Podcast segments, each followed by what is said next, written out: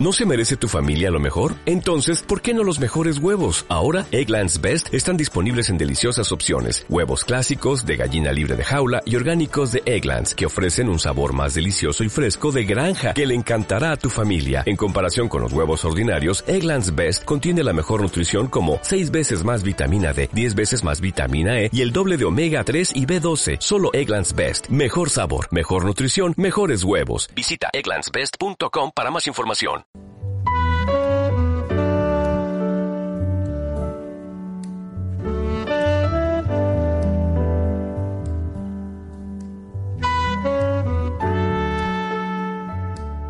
La educación es el gran motor del desarrollo personal. Es a través de la educación como la hija de un campesino puede convertirse en médico, el hijo de un minero puede convertirse en el jefe de la mina, o el hijo de trabajadores agrícolas puede llegar a ser el presidente de una gran nación. Trabaja por la igualdad de los derechos. La voz de la noche. Cada sábado, desde las 24 horas y hasta las 3 de la madrugada por Continental.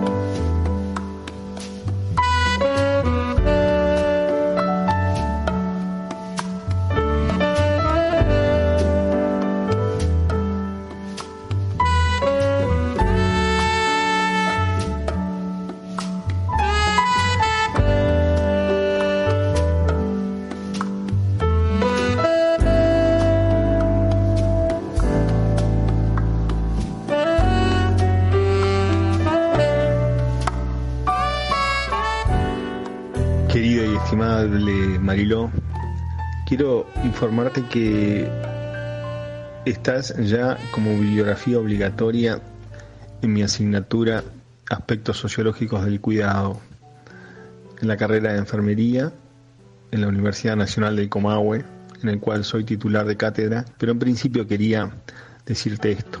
Todo lo que nos separa del amor, Mariló López Garrido, de Editorial Planeta, 2015, está como bibliografía obligatoria específica en la unidad 3 que va a trabajar la función social del enfermero en la sociedad actual,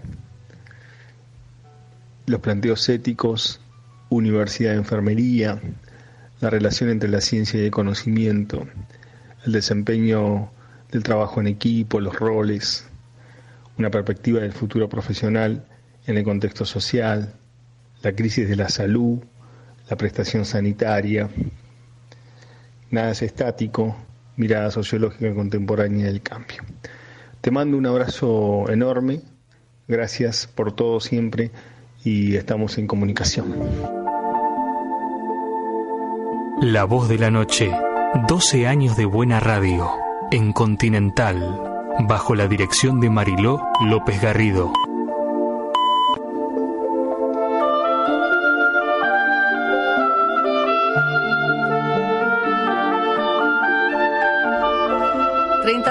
Para que termine de aquella manera, por decirlo de alguna forma, La Voz de la Noche, porque es un programa que continúa a través de los WhatsApps, el teléfono 15 61 77 9402 en Buenos Aires, si llamas desde fuera de Argentina, más 54 911 61 77 9402.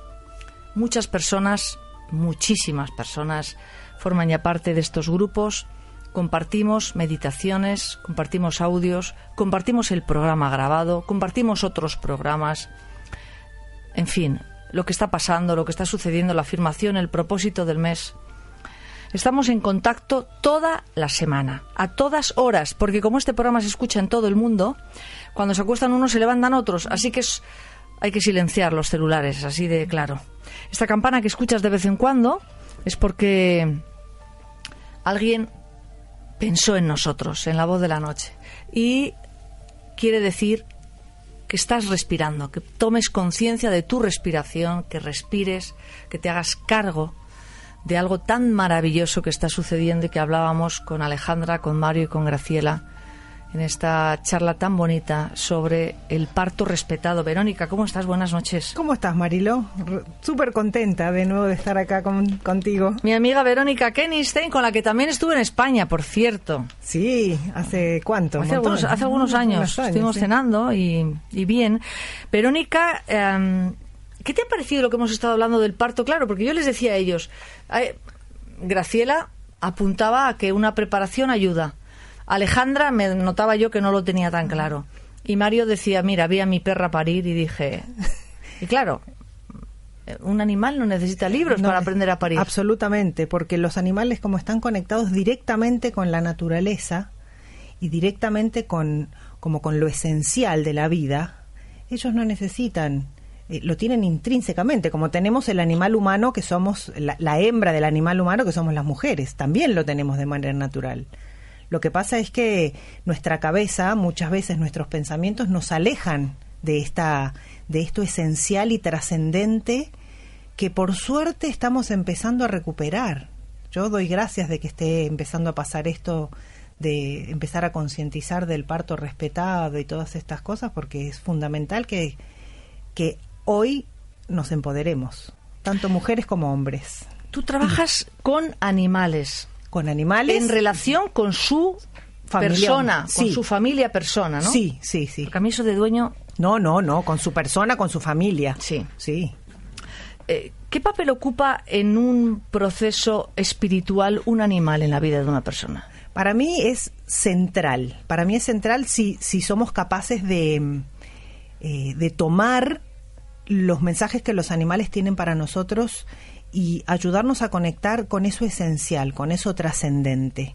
Em, desde mi manera de trabajar, yo estoy en este momento incluyendo la presencia de los animales en el proceso terapéutico, ya sea trabajando con los animales de, los humanos que me consultan o con los animales que viven conmigo. Y es tan interesante lo que sucede cuando las personas empiezan a registrar que lo que los animales están manifestando tiene que ver con ellos, tiene que ver con, con, su propio aprendizaje, con su propia manera de vincularse, inclusive con su propio eh, proceso de recuperación de la salud y de su propio poder. explícame esto un poco. Pónmelo, en, por ejemplo, en un caso que hayas tenido recientemente. Sí, te lo voy a, te voy a, te voy a contar un caso mm, reciente muy, muy interesante. Me consulta una, una, una señora, eh, tiene un, cachorro de pug, eh, al que yo conocí cuando tenía, no sé, dos o tres meses, y me, me, escribe y me dice, estoy un poco preocupada porque este Rafael le compré un huesito de, de juguete, de jugar, y mm, se lo tragó. Resulta que el huesito tenía 7 centímetros de largo por uno de ancho, de diámetro. Es decir, es un pug, o sea, es un perrito chiquitito. Es decir, había una cosa así como que médicamente, científicamente, podía llegar a ser peligroso. Entonces me llama para, para que le ayudara a darse cuenta para qué había ocurrido esto. A darse cuenta a ella. A ella, claro. Bastante conciencia tenía. Sí, sí, sí, bueno, por suerte, o sea, ella obviamente me dice, estoy muy preocupada, quiero saber este, ¿cómo hago para ayudar a, Rafael a expulsar el hueso en el caso necesario? Y para darme cuenta qué es lo qué había pasado por, por lo cual el perro Claro, porque tú interpretas inmediatamente que si ella aprende la lección, el perro resuelve el conflicto. esa es mi, esa es mi, mi hipótesis.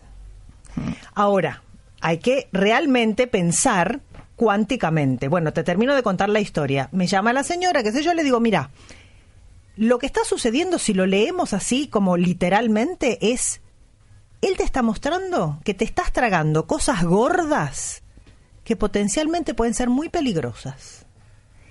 Se le iluminó la cara y dijo, claro, por supuesto, me pasa esto y esto y esto y esto. Y empezó a hacer todo su proceso de conciencia de qué cosas estaba tragando en su propia vida. Fue casi inmediato, Marilo. Creo que en 25 días, esto ella me dijo, si necesitas las ecografías, las tengo para demostrarlo. 20 días después, en la, en la panza del perrito, el huesito tenía menos de un centímetro de, pregunto, de largo. Pregunto.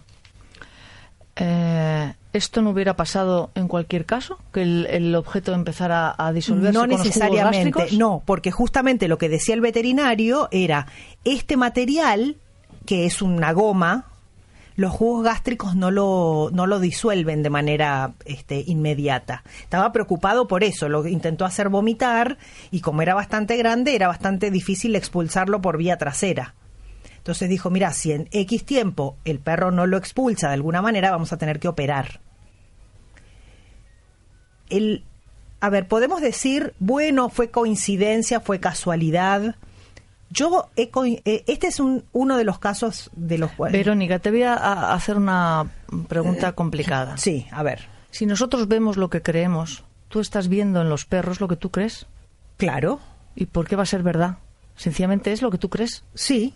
Te- yo te cuento una cosa, para mí, yo creo fundamental, yo creo, eh, ¿conoces algo de física cuántica? Sí, bien, complicada para mí. Bueno, la física cuántica dice, así como eh, una cosa muy simple de, de- de la manera de, de describirlo es, la realidad observada depende Del observador. del observador, depende de cuál es lo que el observador cree que va a observar.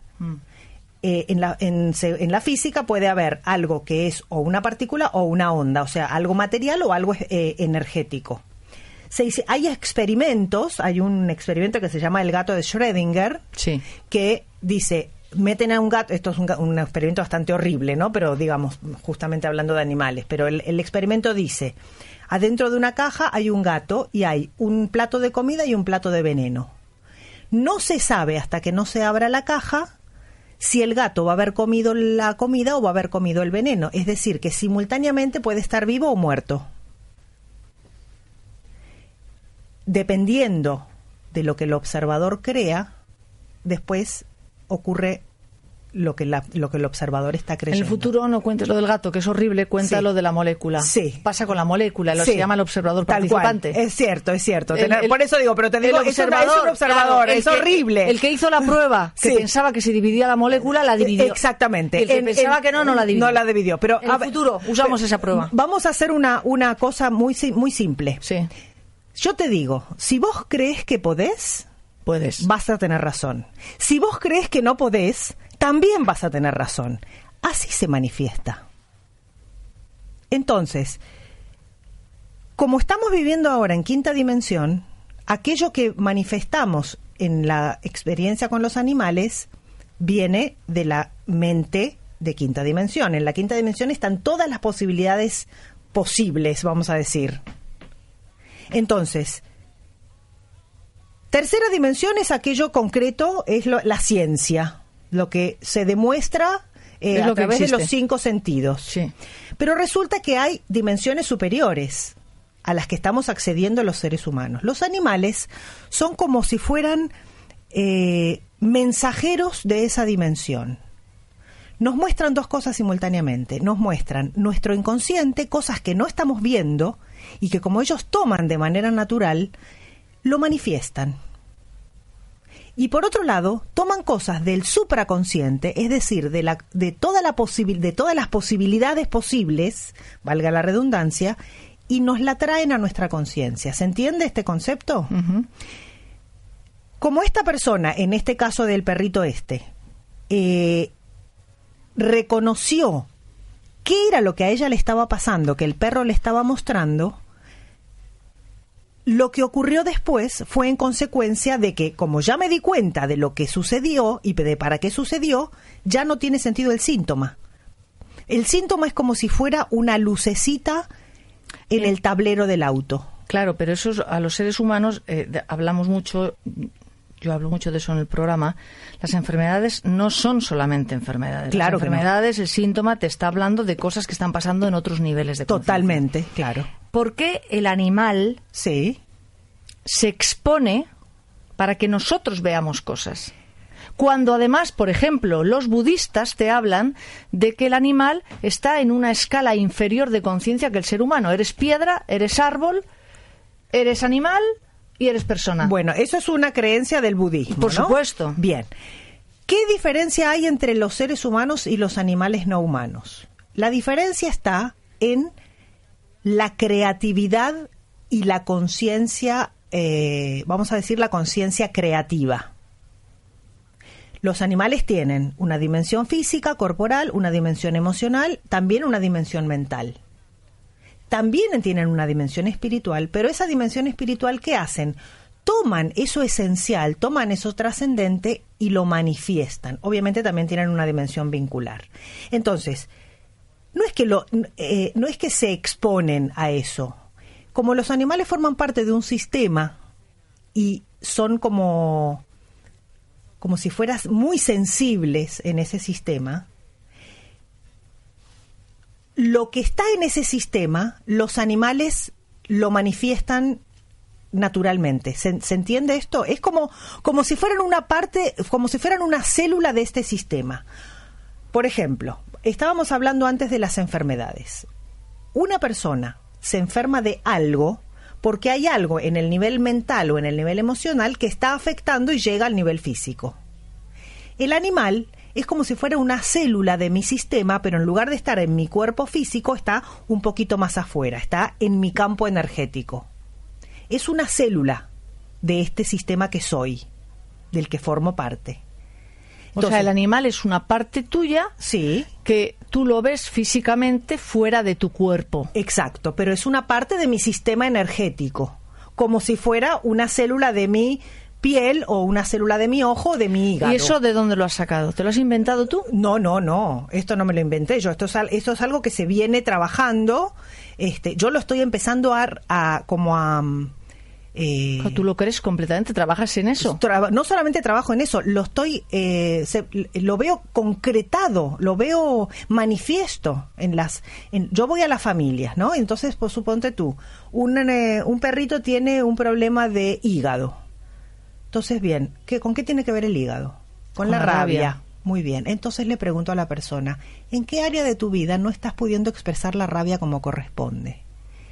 Es literal que la persona me dice en tal y tal y tal y tal. Una vez que la persona reconoce esto, ya el animal no tiene por qué manifestar el problema en su hígado y se cura.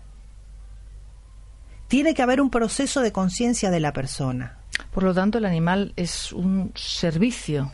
Claro que es un servicio. Como yo digo, ángeles disfrazados. Son totalmente ángeles disfrazados. Ahora, acá el poder de la conciencia lo tenemos los seres humanos ellos, como aman de manera incondicional, ellos nos muestran afuera nuestro cosas que muchas veces nosotros, con respecto a nosotros mismos, no vemos.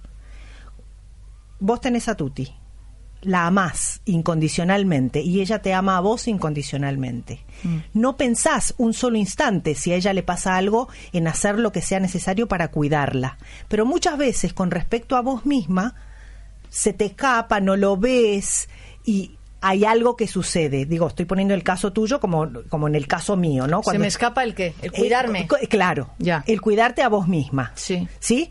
Con respecto a ella no se te pasa. Con respecto a ella la amás incondicionalmente. Lo que ellos nos vienen a mostrar es aprender a amarte a vos misma incondicionalmente, tal como me amás a mí. Es así de fuerte y es así de poderoso. ¿Y en el caso de los que maltratan animales? Y son, son personas que no saben el amor y que no solamente se maltratan a sí mismas, maltratan animales, pueden maltratar a maltratan a otras personas. Está eh, estudiado que las personas que maltratan animales son potencialmente maltratadoras de personas e inclusive pueden llegar a matar a otras personas. Es decir, ahí hay que trabajar muchísimo. Es, todo un. Mira, te voy a contar se lo voy a contar a los oyentes. Esto es un. Esto es, es pertenece a mi vida privada, pero creo que le puede ayudar a la gente. Yo voy a jugar al pádel. Yo hago deporte, varias. Entre ellos el pádel. Sí. A dos sitios. En uno no me dejan llevar a Tuti. Sí. Por si va a sanidad y no sé qué rollos. Que es un sitio asqueroso, hecho polvo, mm, que te agarras lo que sea, como pongas un dedo en una mesa. Pero no puedes entrar con un perro. Y en otro, si me dejan ir con Tuti. Yo me estoy, me levanto, me estoy vistiendo para irme a mi partido de padre por la mañana. Sí. Y yo sé en mi cabeza a qué campo voy a ir. Si yo voy a ir al campo que no la dejan a ella, ella no hace, está ahí sentada mirándome. Si yo voy a ir al campo que la dejan, me estoy poniendo las zapatillas y está encima de mí, no, está encima porque ella quiere que nos vayamos. Claro que sí. Y digo, es que esto no se lo cree nadie. Sí, Tienen pero que venir aquí poner una cámara para verlo. yo no le digo nada, no le digo vamos. Yo no le digo vamos. No, no, no se lo decís telepáticamente. Claro, ellos nos leen telepáticamente. O sea, hay una comunicación que no es verbal, que es verdad. sí, claro es que, yo yo, yo sé cuándo está mal y cuándo no está mal. Lo sé, lo sé. Sí, bueno, eso los ellos nos leen a nosotros de manera natural. Ellos se comunican entre ellos así. Se miran y ya saben lo que uno está pensando y lo que nosotros como, como animales humanos estamos pensando. Somos nosotros los que tenemos que aprender eso, a leerlos a ellos. Así como Tuti te lee y sabe perfectamente si vas a ir al lugar lindo o no. La semana que viene voy a contar a los oyentes y a través de audios un viaje maravilloso que he hecho desde Tucumán, todo Salta. Eh, subí hasta Cachi, bajé mm, por Cafayate, Tafí del Valle, Tucumán, Buenos Aires. En Salta hay un santuario en un cerro de una mujer que dice hacer milagros y tiene una pequeña iglesia alrededor hay un árbol que debe tener más de 2.000 rosarios y subimos andando, yo subí para conocer el, el cerro. El santuario. Casualmente no llevaba tuti. ¿Pero, había una chica, en el viaje o no? Había una chica allí que estaba con su perrito paseando y la mano derecha de esta mujer que hace milagros le dice, usted no puede estar aquí con el perro. Dice ella, ¿pero por qué? Dice, porque este es un lugar sagrado y aquí no puede haber perros. Y dice la chica, pero ¿y eso qué tiene que ver? Los perros, los animales no pueden estar en los lugares sagrados. Yo no pude reprimirme. no. Y le dije, pero ¿cómo que los animales no pueden estar en los lugares sagrados? ¿Usted qué sabe si los animales van al cielo o no van al cielo? Porque esta persona es muy católica. Los perros no van al cielo, me dijo. Con una, o sea, con una frialdad, con una seguridad, sabiendo quién estaba en la puerta del cielo. Vamos, una cosa. Yo estaba impactada y le dije, ¿qué va a hacer usted con las mariposas, con las hormigas, con los caracolas, todo lo que hay aquí? Porque estamos encima de un cerro en medio de la ¿Qué va a hacer usted? ¿Va a empezar a echar insecticidas para matar a todos estos? ¡Qué horror! O sea, fíjate tú eh, la, la, la confusión de el animal como un ser a espiritual. Ah, sí, bueno, es, es lo opuesto a lo que ella decía. Es, absolutamente. justamente los animales para mí son los seres más sagrados que hay sobre la tierra, justamente porque, porque no juzgan, sobre todo porque no juzgan, porque eh, están en el presente absoluto, porque tienen una serenidad para de aceptar las cosas increíble, porque pueden, si no están a gusto en un lugar, eligen irse. Cosas que nosotros tenemos para aprender o para recordar más que para aprender. Necesitamos recordar los seres humanos eso. Y eso es una parte del aprendizaje espiritual increíble que podemos hacer de ellos. ¿Cómo mm, trabajas en los cursos que das, por ejemplo, con animales? ¿Cómo ayudas a la gente? ¿Cómo trabajas para que la gente aprenda? Porque hay gente que no aprende nada. Lo primero que tiene que pasar es que tiene que haber una disposición a aprender, una disposición a abrir la cabeza y el corazón. Eso es fundamental. Sin eso, yo puedo hacer magia, pero ayudada por la gente. Digo, cada persona puede hacer magia sobre sí misma. Eh, yo parto de la base para el trabajo, creo que esto ya lo dije acá, pero es central en el trabajo.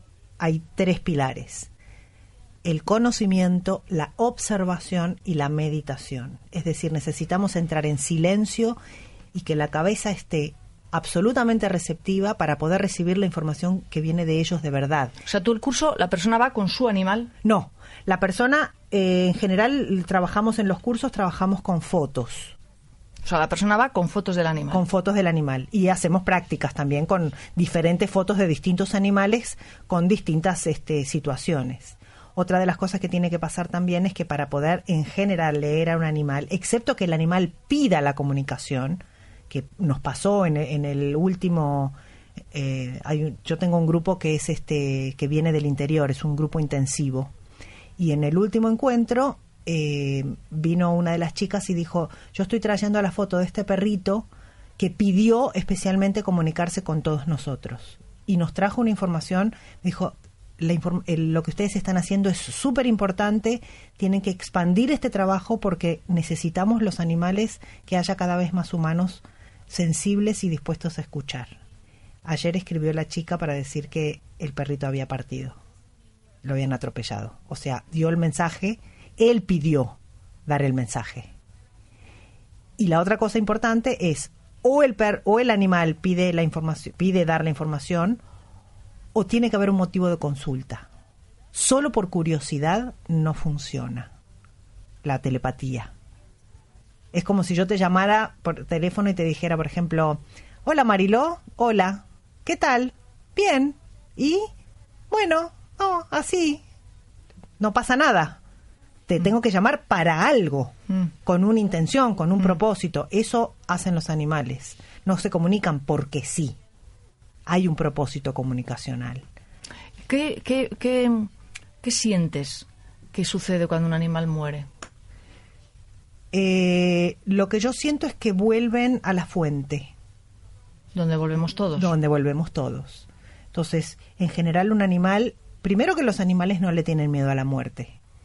En general un animal transita el, el proceso de la muerte como un paso de un estado a otro con serenidad, eh, y los animales, los eh, humanos necesitamos aprender, recordar eso también. Cuando partimos, cuando cambiamos de plano, cuando dejamos el plano físico, estamos volviendo a la fuente, a la fuente espiritual. Yo creo en la reencarnación tanto de humanos como de animales, o sea, yo creo que algunos animales eh, eligen volver cuando no terminan su misión. Entonces, sobre todo los seres humanos eh, que quedan después de la muerte de un animal necesitan saber primero que todo está bien eh, y que si el animal no terminó la misión que tenía, probablemente vuelva. En general lo más triste es la tristeza de los humanos que quedan. Yo viví muertes de mis propios animales, obviamente es triste, pero también depende del momento de la muerte del animal y lo podemos aprender a, transitar con serenidad. Hay que hacer todo un proceso de reconocer la naturalidad de la muerte. Sí, luego además es que son tan buenos. Sí, sobre todo no hay juicio, no hay juicio, eso es lo más importante. Que, que, un animal que está que no es bueno entre comillas es porque lo, no fue bien tratado lo mismo nos pasa a los seres humanos, ¿no? Obviamente, claro. Claro que sí. Mm, Verónica, formación profesional de animales, espejos, maestros y sanadores. Sí, estoy enseñándole a gente a hacer este trabajo que yo hago. Esto es importantísimo. ¿El trabajo que tú haces? Sí, profesionalmente. Ah. Que otras personas aprendan a escuchar los mensajes de los animales, que aprendan a acompañar procesos de recuperación del bienestar. ¿Esto lo aprendiste o te lo encontraste o era tu misión? Era mi misión en realidad. Yo este, hablaba el otro día con mis padres, ¿no? Eh, yo quiero ser etóloga desde que tenía 10 años más o menos. Y tengo un animal en, en, los brazos desde que tengo 3, más o menos. No tenía, no vivían conmigo porque vivíamos en un departamento, pero este, yo estoy haciendo lo que vine a hacer a este planeta y creo que hay más personas que lo pueden hacer también y que y, eso es lo que estoy haciendo, formando formando profesionales. ¿Cómo se aprende a comunicarse con los animales? Primero, lo, que, lo primero que necesitamos hacer es limpiar la cabeza y abrir el corazón. Eso es lo primero que hay que hacer. Y darnos cuenta de que los mensajes de los animales están ahí, están en el campo energético que lo único que necesitamos hacer es observar, es ver qué es lo que nos está mostrando, que a veces está en un problema de comportamiento, a veces está en, en una... Mira la Tuti. Ella está simplemente acompañando con serenidad y con presencia. Ella en este momento está dando ese mensaje. Bueno, es que he traído a Tuti a la radio hoy. Sí, bueno, justamente.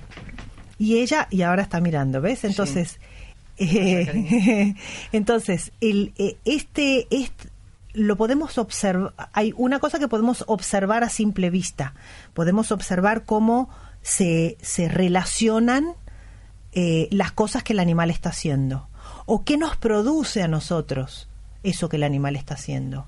Porque es que la conexión con los animales es una cosa un poco con la que naces. Sí, yo creo que sí. Nosotros en mi casa hemos tenido todos los mismos hermanos, hemos tenido los mismos animales y, no algunos tienen... una conexión enorme como yo y otros no. No, sí. Entonces es una cosa con la que tú vienes. Sí, y también se puede, también a uno se le puede abrir algo, porque yo conozco, por ejemplo, también conozco casos de personas que, por ejemplo, no le gustaban los gatos y vino un gato a vivir a su casa y el gato la enamoró. Claro, eso pasa. O sea, simplemente dice, wow, nunca había convivido con un gato, qué energía maravillosa que tienen estos animales. Mm.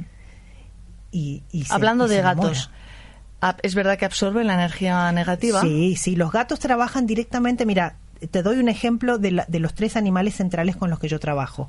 Los perros son los guardianes del, del mundo físico.